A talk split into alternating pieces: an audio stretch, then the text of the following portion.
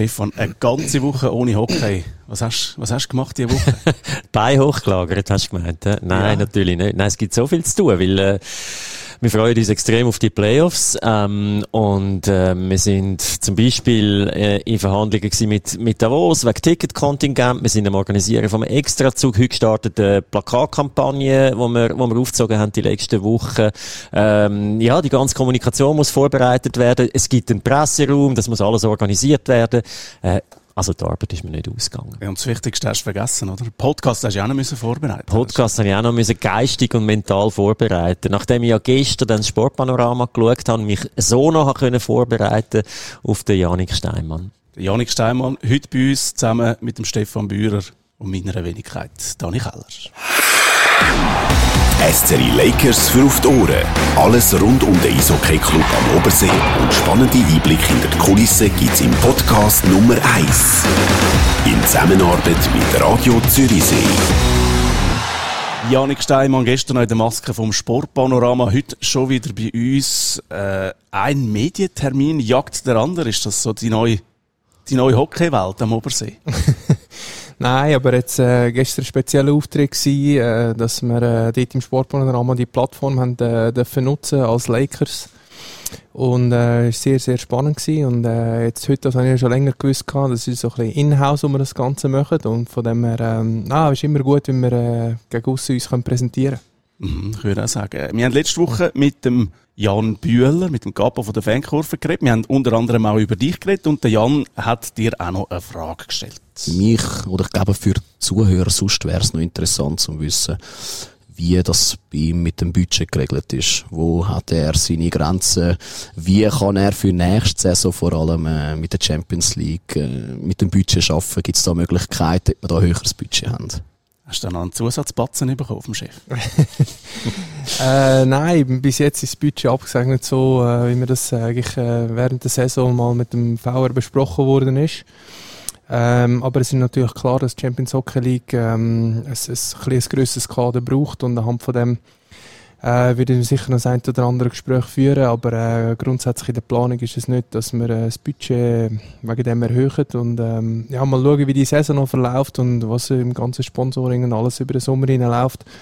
Aber ich äh, vom Sport, ich muss immer für den Sport kämpfen und äh, das mache ich auch und äh, mal schauen, ob wir dort vielleicht gleich noch das ein oder andere machen können. Mhm, du sagst es gerade, oder? Es ist, ein bisschen, ist, ist es auch ein, bisschen ein Kampf. Ich meine, es ist bekannt, dass es Teams gibt mit größerem Budget als, als äh, die Rapiona Lakers. Ich glaube, da machen wir keinen Hehl draus.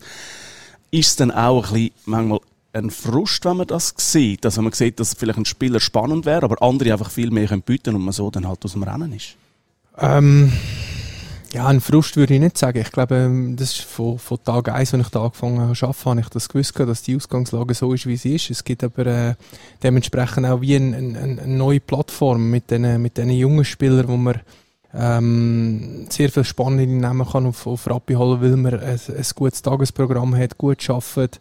Ich glaube, wir haben andere Soft-Faktoren, die wir können bieten können, die ein, ein grosser Club, ein, ein, ein finanzstarker Club äh, nicht ganz so anbieten oder wir versuchen wenigstens ähm, ja, die Softfaktoren. Was sind das für Softfaktoren? Also, ja. also was meinst du? Der Stefan, der uns Kaffee bringt? Ja, genau. genau. Nein, ich glaube so ein bisschen das Familie zusammensein miteinander, ähm, so das, das, das Umfeld, das wir probieren, ähm, so gut wie möglich äh, zu machen und, und so die, die Kleinigkeiten, die wo, wo vor, allem, vor allem auch wichtig sind und, und das sind ähm, ja, Punkte, die auch für, für Familienväter oder eben für die Jungen mit dem Tagesprogramm, wie wird mit ihnen geschafft, wie ist die Kommunikation zu ihnen. Und äh, wir haben nicht den gleichen Druck wie, wie grosse Mannschaften wie, wie ZSC 1. Oder? Wenn du bei Zürich unterschreibst, dann äh, kann es sein, dass du dich gewöhnt bist, äh, Powerplay zu spielen, aber dort haben einfach drei bis vier Blöcke, die können Powerplay spielen und dann nachher äh, hast du deine Rolle nicht mehr so und ähm, es ist eigentlich alles untergeordnet am, am, am Meistertitel. Und äh, dementsprechend kann es Leben für einen, für einen Spieler bei uns bei den Lakers, wenn die Rolle ähm, im Zentrum steht äh, und das, was versprochen wurde, ist auch umgesetzt wird, äh, sehr viel, sehr viel auslösen. Also ich bin jetzt bald ein halbes Jahr mit dabei, also immer noch ein relativer Neuling in dem Business und ich kann das nur unterschreiben, oder? Ich habe jetzt erlebt, äh, wie die Mannschaft eben funktioniert. Ich bin nicht so näher dran wie der Janik logischerweise, aber ich bin doch ab und zu in der Garderobe, habe die Typen kennengelernt und, und ich merke, da ist wirklich etwas familiäres entstanden und darum ist es so ein bisschen wie ein zweischneidiges Schwert, oder? Du, du kommst die, du kommst die Spieler gern über und, und nachher siehst, ah, der, der sich so gut entwickelt hat, er ist jung da angekommen, geht dann. Und das ist natürlich schon irgendwo ein bisschen ein Frust tut einem auch ein bisschen weh, oder? Wenn einer, ich sage jetzt Marco Lehmann, der sich sehr gut entwickelt hat letzte Saison. Ja, logisch, der ist dann auf dem Radar von anderen Clubs, da kommen dann halt Angebote rein, wo wir dann am Schluss halt ein bisschen Mühe haben zum Mitheben, oder? Und die anderen Spieler, die Jungen, die du, wo du geholt hast und sich wirklich hervorragend entwickelt hat, logisch. Ich meine, es ist absehbar, dass das irgendwann schwierig wird werden. Mhm. Das tut natürlich auch ein bisschen weh, das ist so. Aber wenn man von einem familiären Umfeld redet, dann braucht es ja wie so den Hockey-Papi. Bist du das, Janik? Oder wer ist das da? Also, wer liest die Familienmitglieder aus? Bist du das?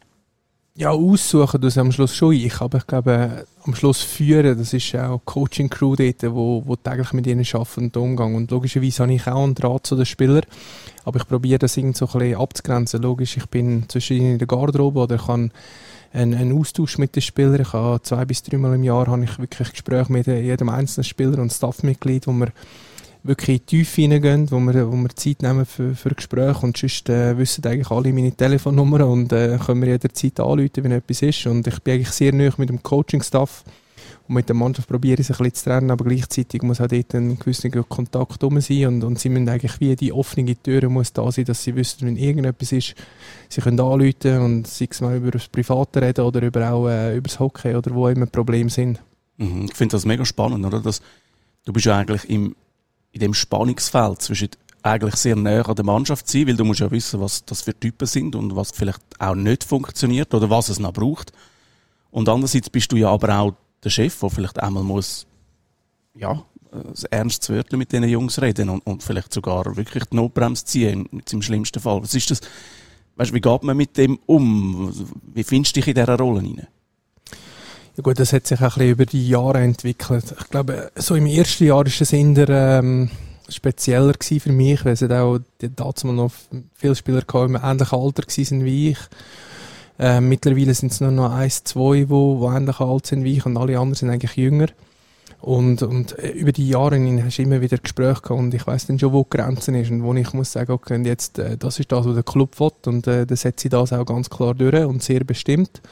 Aber äh, ich glaube, in einer modernen Führung muss man auch die Jungs mit ins Boot nehmen und äh, probieren mit ihnen die Sachen und Ziele zu erarbeiten und auch wie wir sein wollen.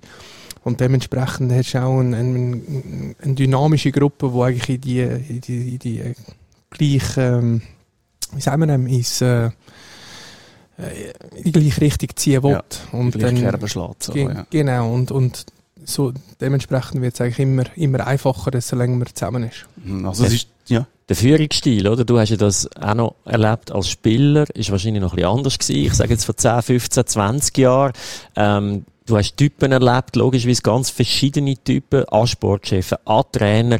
Äh, heute ist ja wichtig, wie du vorhin gesagt hast, oder, dass man die Spieler mit ins Boot nimmt, dass man, äh, dass man individuell mit ihnen schafft. Was, ist das der grösste Unterschied zu der Zeit, wo du, wo du selber noch aktiv bist? Gut, das ist noch nicht so, so lange her. Ich bin immer noch jung, dass ich, äh Ja, im Vergleich zu mir schon. Ja, ist okay. Ich habe es verstanden. Aber nein, ich habe natürlich auch gewisse Coaches gehabt und, und ähm, Strukturen, die wo wirklich noch sehr hierarchisch sind und äh, wo von oben abgeführt worden ist, wo ich geheißen okay, wenn der Coach gesagt hat, kommt, dann hast du nicht, äh, hast nur gefragt, wie hoch. Und nicht, äh, warum muss ich jetzt kumpen, mhm. oder? Und heute fragen viele, warum muss ich jetzt überhaupt kumpen? Und, äh, ja, von dem her ist, äh, das ist auch über etwas, was mich immer gestört hat. Ich bin, glaube so genau die, die Generation, die angefangen hat, Fragen zu stellen. Und das ist dann für mich mit diesen Oldschool-Coaches und Oldschool-Sportchefs ist das für mich äh, ganz, ganz schwierig gewesen. Aber gleichzeitig habe auch ich in meinem Job, in meinem ersten Jahr bin ich fast ein bisschen zu viel in dieser Garderobe gewesen, aus, aus meiner Ansicht und denke so, wie müssen die Balance finden. Und, aber äh, wenn du so 25 Spieler in der Garderobe hast, dann kannst du nie für 25 recht machen. Also du wirst immer, ich hoffe, dass ich es für 2022 kann recht machen und die zwei, drei ja, die wirst du immer haben. Also ich als Typ wirke nicht auf jede Person gleich. Aber ist das, ist, so. ist das wirklich so ein Generationending? Oder ist das vielleicht auch ein kulturelles Ding? Oder ist das jetzt einfach da bei Rappi anders? Weißt du das mit dem, mit dem Führungsstil? Also es gibt ja vielleicht sicher noch immer noch Sportchefs, auch jüngere Sportchefs, wo, wo einfach einen anderen Führungsstil haben. Also weißt du, ich weiß, kennt ihr den Film Moneyball? Mhm. Äh, wo er halt einfach zum Spieler, ist zwar eine andere Sportart, aber er läuft halt zum Spieler und sagt, du bist weg, kannst packen. Ist das, ist das weg, ist das verschwunden oder gibt es das schon noch einfach jetzt bei den Lakers nicht, bei euch nicht? Nein, aber ich finde gut, finde das nicht das beste Beispiel, jetzt dort die Situation mit Moneyball ist weg, weil es gibt gleich auch so Situationen, wo auch ganz klar man sagen, hey, und jetzt geht es einfach nicht mehr. Also die Situation, die kenne ich auch, oder wo man, wo man wirklich einfach etwas anderes, oder muss entscheiden, hey, look, so geht es nicht mehr weiter und jetzt müssen wir uns trennen, oder wie auch immer. Aber ich glaube, wir als Menschen sind doch alle so. Ich glaube, früher hat man es einfach noch hierarchischer so, ist man auch beim Normal gearbeitet und dann hat auch der Chef gesagt, ist im Büro gehockt, hat gewusst, okay, so und so ist Struktur.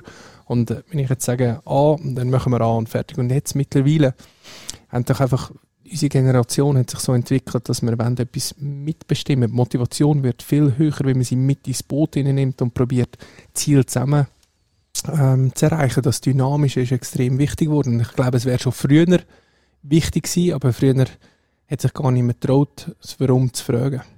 Mhm. Das siehst du aber heute in der Gesellschaft allgemein, dass sich das geändert hat. Also ich meine, ich bin ganz anders erzogen worden, als ich meine Kinder erziehe. Und meine Kinder werden ihre Kinder wieder anders erziehen. Du musst dich ja anpassen an Begebenheiten. Man sieht es auch in der Schule, oder? Heute wird meiner Meinung nach zu wenig, aber, aber immer mehr auch in die Richtung geschafft, dass man individuell mit dem Kind schafft. Weil jeder hat seine Qualität, jeder hat seine Stärken und, und, und Schwächen. Und man sollte ja, das ist mindestens meine Philosophie, Philosophie, man sollte wirklich auf die Stärken von jemandem schauen. Klar muss an den Schwächen feilen, das ist schon klar. Aber es den Hauptfokus auf die, auf die Schwächen zu legen und die zu verbessern, ist meiner Meinung nach nicht der richtige und zielbringende Weg. Du, du sprichst etwas Gutes. Unser Schulsystem ist sensationell für die grosse Breite. Mhm. Aber für mich, ich habe zwei junge Töchter, ich mache mir mega viel Gedanken, macht das Schulsystem wirklich noch Sinn für meine Kids? Mhm.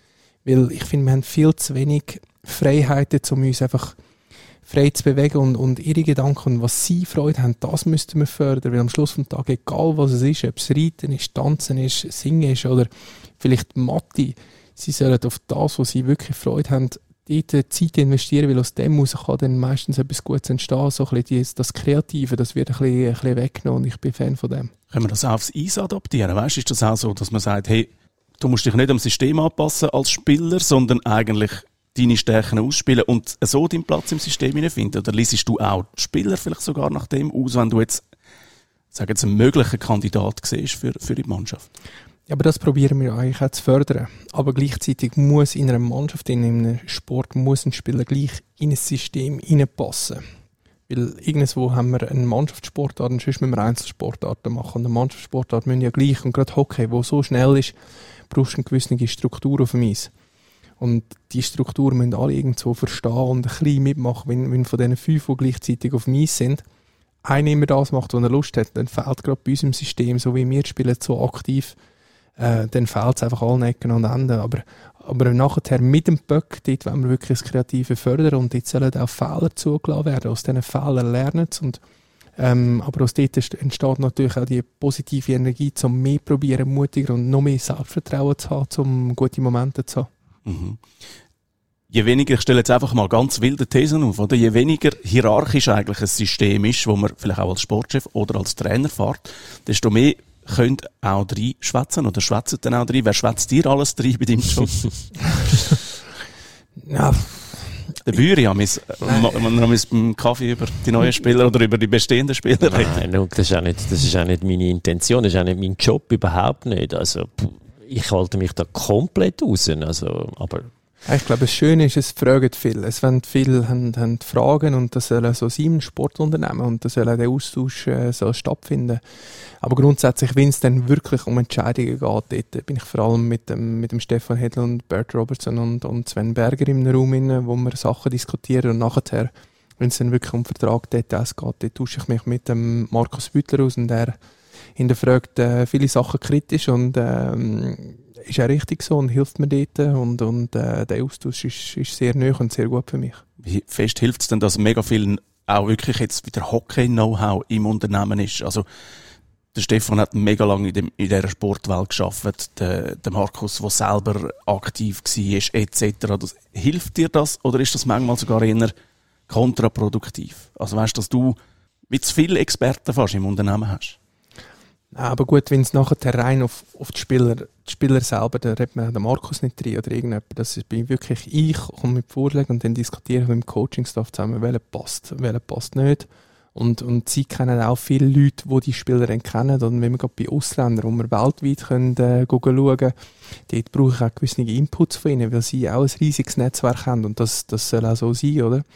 Aber jetzt, ähm, ein Bühr ist ja vor allem in der ganzen Kommunikation Experte im, im Spiel selber. Ich will nicht zu nüch treten, aber Spiel auseinandernehmen äh, im, im, Detail ist, glaube ich, schon nicht seine Aufgabe. Ein, ein Markus Büttler, ich glaube, das ist ein riesiger Vorteil, dass ein, ein CEO ist, wo das Hockey nicht nur auf dem höchsten Level gespielt hat, sondern das Hockey auf dem höchsten Level versteht. Also ich halte sehr viel von seiner Meinung. Er schaut immer noch extrem viel Hockey-Match und er ist extrem nöch bei mir. Also von dem her ist das ein, ein absoluter Mehrwert, dass auch ein CEO, wenn es mal ein bisschen hektisch wird oder der Sport ist emotional, dass auch er kann einen kühlen Kopf bewahren und, und nicht nur zu viele Emotionen leiten lässt, um Entscheidungen zu treffen. Also dort bin ich schon froh, dass er äh, die Erfahrung hat. Also ich glaube, es ist ja wichtig, eben, das ist das, was ich vorher angetönt habe, oder jeder sollte eigentlich nach seinen Stärken eingesetzt werden. Das ist mindestens eben so ein bisschen meine, meine Philosophie, die ich drauf komme im Laufe der Jahre. Äh, und, und ich glaube, wir, wir leben das ziemlich gut. Also jeder hat seinen Bereich. Natürlich redet man miteinander. Jetzt im, im Sportlichen mir eigentlich nicht, sondern es geht nur darum, wie kommunizieren wir etwas. Aber jeder hat seinen Bereich. Ich rede am Finanzer nicht rein, beispielsweise. Oder, oder der Finanzer redet dem Sportchef nicht rein. Und gleich gibt es Sachen, die sich tangieren. Also ich arbeite sehr eng mit dem Marketing zusammen. Da muss ich zusammen arbeiten. Mache ich auch sehr gerne. Das ist kein Problem. Aber jeder soll seine Stärken einbringen in etwas und dann kannst du das Ganze vorwärts bringen. Das ist, glaube das ist, glaub, das, wo, wo uns äh, ein bisschen auszeichnet. Im wo im Moment ja auch sehr ja. gut funktioniert. Also auf dem Eis und, und ich glaube auch neben dem Eis, oder? Du hast vorher etwas Spannendes angesprochen. Oder? Du sagst, wegen Ausländern, da braucht es Netzwerk, da geht man weltweit schauen. Wie fest spielen da Scouts eine Rolle? Also hast du, hast du Kontakt zu irgendwelchen Scouts? Äh, hast du Scouting Reports, die du überkommst? Wie, wie funktioniert das? Du kannst ja nicht in all die Juniorenhallen weltweit hineinschauen? Mal kannst du mittlerweile. Es gibt, es gibt ein Tool, wo fast so überall Videos bekommst und äh, überall kannst du eigentlich hineinschauen mittlerweile und das ist schön, am 2022, ich glaube vor 30, 40 Jahren ist das äh, ganz anders gelaufen. Und, äh, ich hätte gerne einen, einen, einen Scout, äh, der nebenbei noch für uns arbeitet, das ist auch wieder eine, eine Budgetfrage. Aktuell bin wirklich ich, der, der den Großteil macht und im Nachwuchs sage ich der Vieran Ivankovic. Aber logischerweise habe ich gewisse Leute und wie auch er Leute hat oder auch Coaches, wo wir Vertrauen haben und wo wir Austausch haben und wo zwischen ihnen wieder ein Name reinkommt. Aber ja, ich, ich verbringe viel Zeit, ähm, die Spiele durchzugehen und das Ganze anzuschauen und, und Spieler zu verfolgen. Und ähm, ja, das ist ein Großteil von meinem Job. Mhm. Ja, ein Job, der die Leute auch interessiert. Wir haben ja aufgehört zum Fragen stellen. Äh, das Ganze ein bisschen interaktiv machen. Der Florian Eichenberger will, äh, das wissen, wahrscheinlich viel wissen. Wie läuft das eigentlich ab, wenn du Spieler suchst und wie suchst du? Das ist eine grosse Frage. also versuch's, versuch's zu komprimieren. Wir haben noch ein bisschen Zeit. Also der, der erste Ausgangspunkt ist immer, wir haben das Budget. Und das Budget muss irgendwie verteilen in eine Lohnhierarchie rein. Und je nachdem, was für eine Position wo man sucht, ähm, muss man ein bisschen mehr budgetieren. Also ein Goalie kostet mehr als ein, oder ein Nummer 1 Goalie kostet mehr als ein junger Spieler für die Viertlinie wo man eine Chance Macht geben Sinn, ja. Denn ein, ein, ein, ein ausländischer Center ist schwieriger zu finden als ein ausländischer Flügel. Oder dann gibt es einen, einen ausländischen Rechtshänderverteidiger, schwieriger zu finden als einen Linkshänderverteidiger. Und so geht man so ein bisschen, dann gibt es jede Liga, hat so ein, bisschen ein, ein anderes Preisschild. Also wenn ich einen Spieler anschaue in Finnland, weiß ich, dass der günstiger ist, als wenn ich einen Spieler äh, in der KHL anschaue. Und ja, so ist jede Rolle verschieden, wo man, wo man dann suchen. Also es ist wirklich ganz, ganz, ganz unterschiedlich. Und ähm, ich probiere wirklich extrem zu schauen, dass jede Rolle, die wir in der Mannschaft brauchen, dass wir die zuteilen an einem Spieler, dass es vorbesprochen ist, dass auch der Coach weiß, aber dass auch der Spieler weiß, mit was für Erwartungshaltung kommt er rein. Nehmen wir das Beispiel Brüschwiller. Brüschwiller habe ich mit ihm das Gespräch geführt und habe gesehen, okay, er hat das Potenzial, er hat die technischen Voraussetzungen, er hat den Biss, um das Ganze zu machen. Ich habe mit ihm geredet und gesagt, Brüschi, wir können dir eine Chance geben, aber du musst dir bewusst sein, du kommst nicht auf Rappi und du hast fixen Platz. Mhm. Du musst dir einen Platz erkämpfen. Also du wirst irgendwo starten als Stürmer Nummer 13. Und dann, aber du wirst deine Chance haben, wenn du es gut machst, kannst du auf im, im, im Raster, kannst im Line-Up aufklettern und, und sonst wird es ein Kampf werden. Und er hat den Kampf angenommen und er hat aber gewusst, er kommt auf das, kommt auf ihn zu. Und ähm, dementsprechend ist seine Einstellung von Anfang an so gewesen, okay, ich muss mich reinbeissen und, und hat es sehr, sehr gut gemacht. Und jetzt äh, hat er die Saison praktisch jeden Match gespielt. Also, Mhm. aber ich glaube, die Kommunikation ist auch schon, was ist für eine Erwartungshaltung an Spieler, wenn er, bevor er zu uns kommt, ist extrem zentral in der, ähm, im, im Scouting und nachher im Gespräch von der Verpflichtung. Du sprichst gerade so die jungen Spieler an und jetzt haben wir von, von externen Spielern geredet. Wie wichtig sind die eigenen Jungen, die jetzt ja auch sehr erfolgreich unterwegs sind? Was ist dort? Wie fest hat man auch ein Auge dort drauf und sagt, hey, das, sind ja die, das wäre ja eigentlich die naheliegendste Lösung? Ähm, auf die Plan ich schon lang und ich bin extrem froh, sind wir jetzt endlich mit dieser U20 aufgestiegen. Also der Club hat extrem viel investiert in den letzten Jahren, Da um darf man an dieser Stelle auch noch schnell im Podcast Ihnen gratulieren. Oder? Der Absolut, eine riesige ja, Gratulation. Ja. Endlich, endlich, endlich. Und es ist so wichtig für den Club. Es Ja. ist so unglaublich wichtig. Es wird, glaube ich, äh, da draussen ein bisschen unterschätzt, wie wichtig das ist. Weil der Gap von der U20 Top, also für, für die Laien, das ist die zweithöchste Liga, äh, dann zum National League äh, ist einfach logischerweise viel grösser, als wenn man in der höchsten Spielklasse, also in der Elite spielt. Und dort sind sie jetzt angekommen. Gut, das ist ein Faktor, Müri. Der viel wichtigere Faktor ist, dass die U17-Spieler, die, wo wir, wo wir sehr, sehr gute haben und auch in der Vergangenheit immer gehabt, dass die im Club bleiben. Dass die Perspektiven sehen. Also, ja, weil bis anhin sind eigentlich die immer, nach der U17 sind die eigentlich davon zum anderen Club, weil sie haben nicht auf dem höchsten Level. Dementsprechend haben wir die besten Talente, da hat eigentlich immer verloren und jetzt haben wir es geschafft. Ähm, vor der letzten Saison sind wir bei der U17 dritten Platz geworden, also wir haben, sprich, wir haben sehr gute Talente dort. Und dort haben wir die Besten eigentlich können behalten, bis auf den Jonas Teibel ist auf Nordamerika gegangen. Und, äh, aber wenn dann der wieder zurückkommt, wird er auch zu den Lakers zurückkommen. Und die, die, sind, die werden in Zukunft bei uns bleiben. Sprich, dementsprechend können wir die besten Jungen nachher von der U20 Elite nachher in, in die National League einbauen. Und es hat natürlich auch finanziell einen, einen, einen Impact auf, äh, auf unsere Mannschaft. Und ja, aber ich bin äh, sehr nah bei den, bei den besten Jungen. Ich habe einen guten Überblick dort und eigentlich in der Planung innen sollten wir auch die in den nächsten zwei bis vier Jahren bei uns in der National League Mannschaft ein oder andere von Rapperswil, von dieser Organisation in der ersten Mannschaft gesehen. Kannst du schon Namen rausgeben? Nein, das wäre unfair. aber- es ist genau das Jahr, die Jahr, wo sie sich je nach Entwicklungsschritten Ja. ist natürlich, äh, weiß nie genau, wie sich die Jungen entwickeln, aber ich bin überzeugt, dass wir den einen oder anderen werden in, in der National League sehen und wir haben da schon, schon den einen oder anderen gesehen, wo Eiszeit gehabt hat. Aber ähm, nein, ich bin positiv, guten Mutes. Ich finde das mit dieser Perspektive finde ich spannend. Oder Rappi ist wieder jemand auf der Hockeylandkarte. Rappi er hat wieder einen Namen. Äh, Rappi ist wieder da, Rappi ist wieder zurück. Und ich glaube, das merkt man auch in der öffentlichen Wahrnehmung. Ich habe im Vorfeld auch noch mal ein bisschen gelesen. Ich habe zwei Zitate rausgesucht von einem Sagen wir, Chronist. sagen wir einem Chronisten.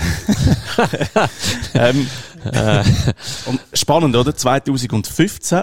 Die Lakers haben ihre Seele verloren und keine neue gefunden. 2015. Gut, das war das Abstiegsjahr. Gewesen. Das ist das Abstiegsjahr gewesen, aber das ist noch nicht mega lang her. 2022. Die Lakers sind inzwischen so gut geworden, dass sie es sich leisten können, die Langnauer zu unterschätzen und sie gewinnen trotzdem. Das hat es noch nie gegeben. Das ist die schöne neue Hockeywelt in Rapperswil-Jona.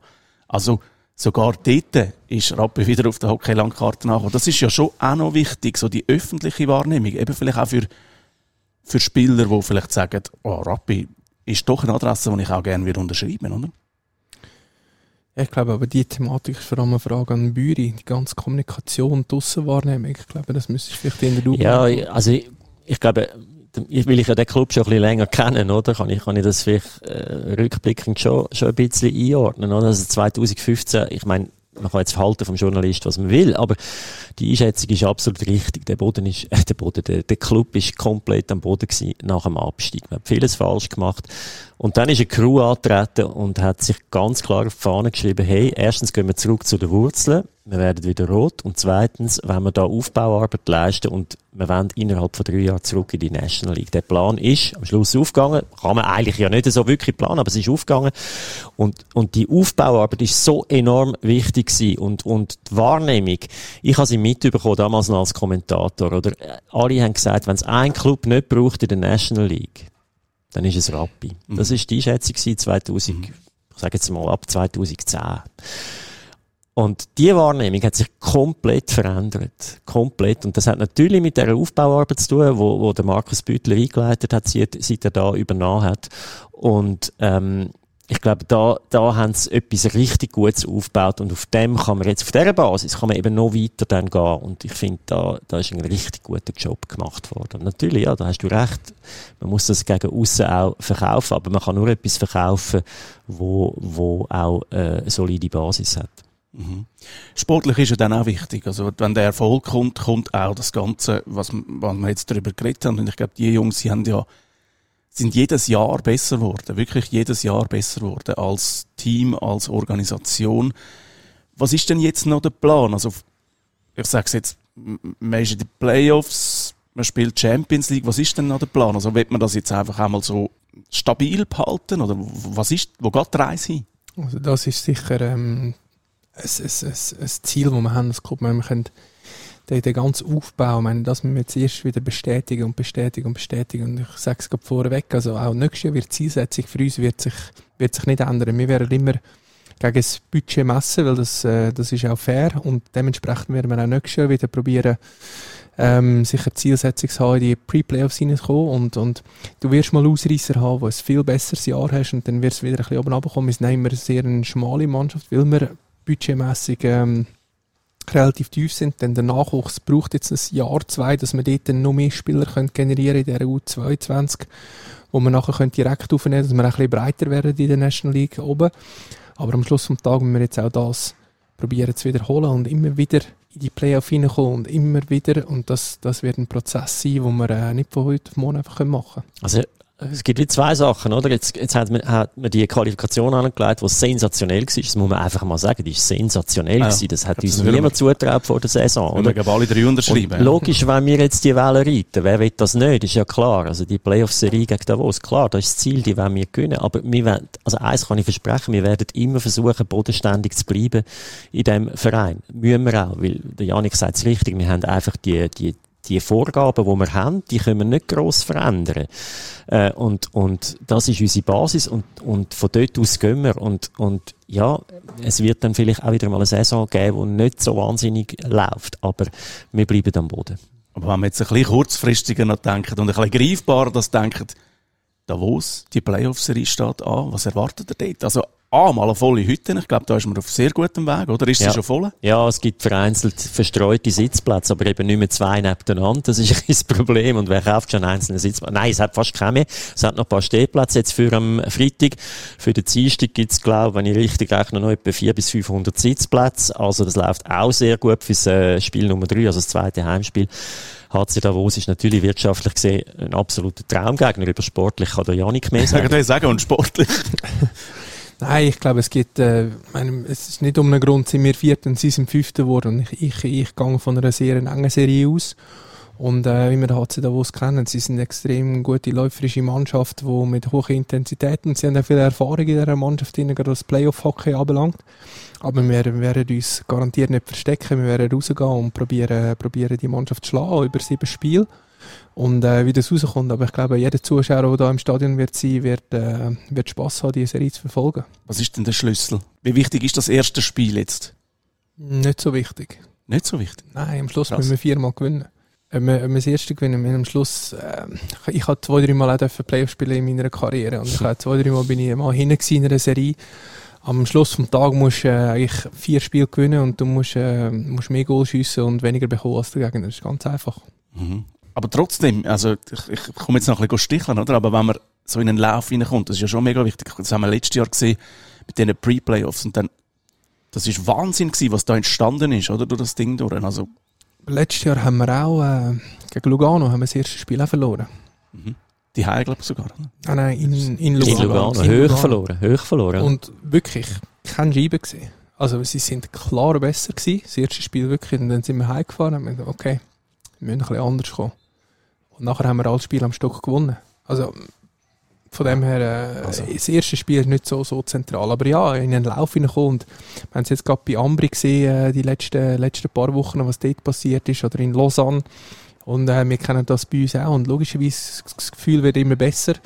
Aber eine Playoff-Serie ist eine lange Serie und, und wenn wir mal im, im Rückstand geraten ist, ähm, ja, aber wir können, wir können als, als Lakers können wir befreit rausgehen und, und Gas geben und ähm, ja, so die, die Nothing-to-Lose-Mentality können wir, können wir bringen und ich bin überzeugt, dass wir hungrig werden sein. Also ich habe gestern noch ein spannendes Interview gelesen, ich glaube in der Sonntagszeit mit dem, mit dem Arno. Du hast ja Arno Del Curto, du hast ja mal unter ihm gespielt auch.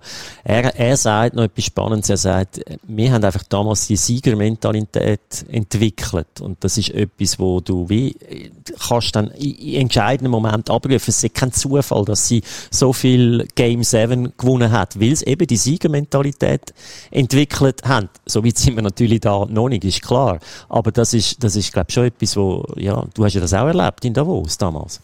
Ich habe noch eine gute Anekdote dazu. Wir sind im Spiel 6 gegen in Kloten, wo wir den Titel dann geholt haben. Irgendwie drei Minuten vor Schluss. Ähm, was war, ich glaube, 2-1 sind wir vorne gewesen, das Spiel. Und dann ist der Sandro Ritz ist zu mir gekommen und hat gesagt, Toni, soll ich den Shift nehmen für dich? Dann kann ich so, ja, ich habe den Shift, Toni, ich gegangen. So, okay, er hat schon irgendwie vier, fünf Titel gewonnen gehabt dort, ist rausgegangen, die Scheibe genommen, ruhig, schön rausgechippt, dann ist der Vorlags nochmal auf und der Mar hat den Sack zugemacht und dann vorbei gewesen, oder? Irgendwie wie so. Ähm, Ich als Junge, äh, 21, das erste Mal in einem gewesen und dann drei Minuten vor Schluss, irgendwie die Sekunden sind, sind so lang gegangen wie Minuten. Ich habe fast nicht mehr die Zeit abgebracht oder in dem Moment wie so der Ritzi rausgesäckert, so komm, ich mache noch schnell die letzten, die letzten zwei Shifts, mache ich noch schnell, ist gut. und äh, es war schon eindrücklich gewesen. Also wenn das, ja, die Jungs, die dort oben so viel Erfolg haben, die haben dann schon gewusst, äh, ja, wie am Schluss äh, der Karren reiss ist. Mhm. Aber der Erfolg ist ja da auch und, und in dem Sinne, was auch spannend ist, oder? Man hat viele Spiele, wo man vielleicht in anderen Saisonen verloren hat, wo man nicht mega gut gespielt hat, hat man jetzt aber das Jahr dann gleich gewonnen. Man hat Rückstände aufgeholt etc. Also die Siegermentalität, vielleicht noch nicht gerade so, wie sie da noch Del Curto dort beschrieben hat oder angebracht hat, aber ich glaube, ein bisschen Siegermentalität ist ja schon um in dem Team. Also ich glaube, das dürfen wir jetzt auch nicht Nein, das- reden. Um, absolut, absolut. Wir hätten nie die Konstanze so hergebracht, wenn wir im Kopf nicht den Schritt gemacht hätten, um jeden Match zu gewinnen und auch wissen, dass wir das können, können machen. Aber jetzt haben wir die Regular Season haben wir vorbei, jetzt kommen die Playoffs. Und es gibt auch nochmal eine andere Intensität vom Hockey, das müssen wir uns bewusst sein, äh, wo es nochmal das Ganze aufgeschraubt wird. Und dann gerade eben die, die Key Moments, wenn es eng ist, was macht man für Entscheidungen dann, gerade so kurz vor Schluss von der Spiel, Schluss von der, von der, von der Drittel. Und wie wir das mental gut können hinter uns landen, wie eben mit der Erwartungshaltung reingehen, hey, wir gehen raus und wir knebeln und wir geben uns das Beste und schauen, wie es rauskommt, ohne zu viel studieren und anfangen Gedanken machen, oh, was könnte da passieren, dann kommt das gut. Ich glaube, das ist wirklich das, was jetzt mich am meisten beeindruckt hat, die, die Saison. Wirklich eben die Konstanz, wie du sagst, wo, wo man angelegt hat, eigentlich praktisch über 52 Runden. Und das, was du vorhin gesagt hast, eben Spiel äh, noch gewonnen, wo man vielleicht nicht unbedingt besser war, aber man hat sie irgendwie können gewinnen. Und ich, ich sitze ja einmal auf der Tribüne und viele haben gesagt, ja, den Match hätten wir früher verloren. Und das ist so ein bisschen, für mich so ein bisschen typisch für diese Saison. Man hat sie dann eben nicht verloren. Man hat sie irgendwie noch gewonnen. Und das spricht einfach für die Mannschaft. Und dann würde ich sagen, ganz egal wie, dass wir dann die Serie gewinnt, wir hoffen einfach, sie geht auf Rapperswil, die Playoff-Serie gegen den HC Davos, wo dann am Freitag anfängt. Und damit sind wir auch schon. Die Zeit läuft, die Zeit läuft auch ab. Äh, damit kommen wir langsam. wieder fertig? Ja, es ist Ja, schon wieder fertig. Wahnsinn. Wir sind sogar schon drüber. Ja, wir machen, wir haben fängt den Thomas Gottschalk-Status. Ja, genau. Jedes Mal ein bisschen. Die aber, äh, nachfolgenden Sendungen verzögern sich. aber ich glaube, äh, es ist sehr spannend gewesen und wir dürfen dann auch ein bisschen überziehen. Was wir aber gleich noch wettet, ist äh, kurz fünf Fragen am Schluss stellen. Fünf kurze Fragen, fünf kurze Antworten von Janik Steinmann. Vielleicht auch ein bisschen weg vom Hockey. Bist du bereit, Janik? Ich probiere schnell zu sein, ist gut. Probierst du also gut. Das sind die Key Moments. Weißt du, wo man schnell muss entscheiden Okay. im Podcast. gut.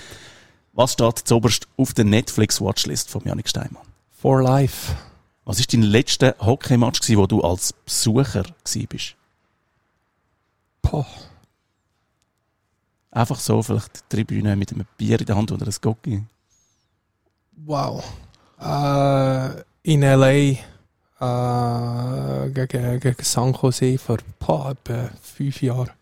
Wir hoffen, dass wir bald eine Party haben, Rappi. Was darf auf einer guten Party beim Janik Steinmann nicht fehlen?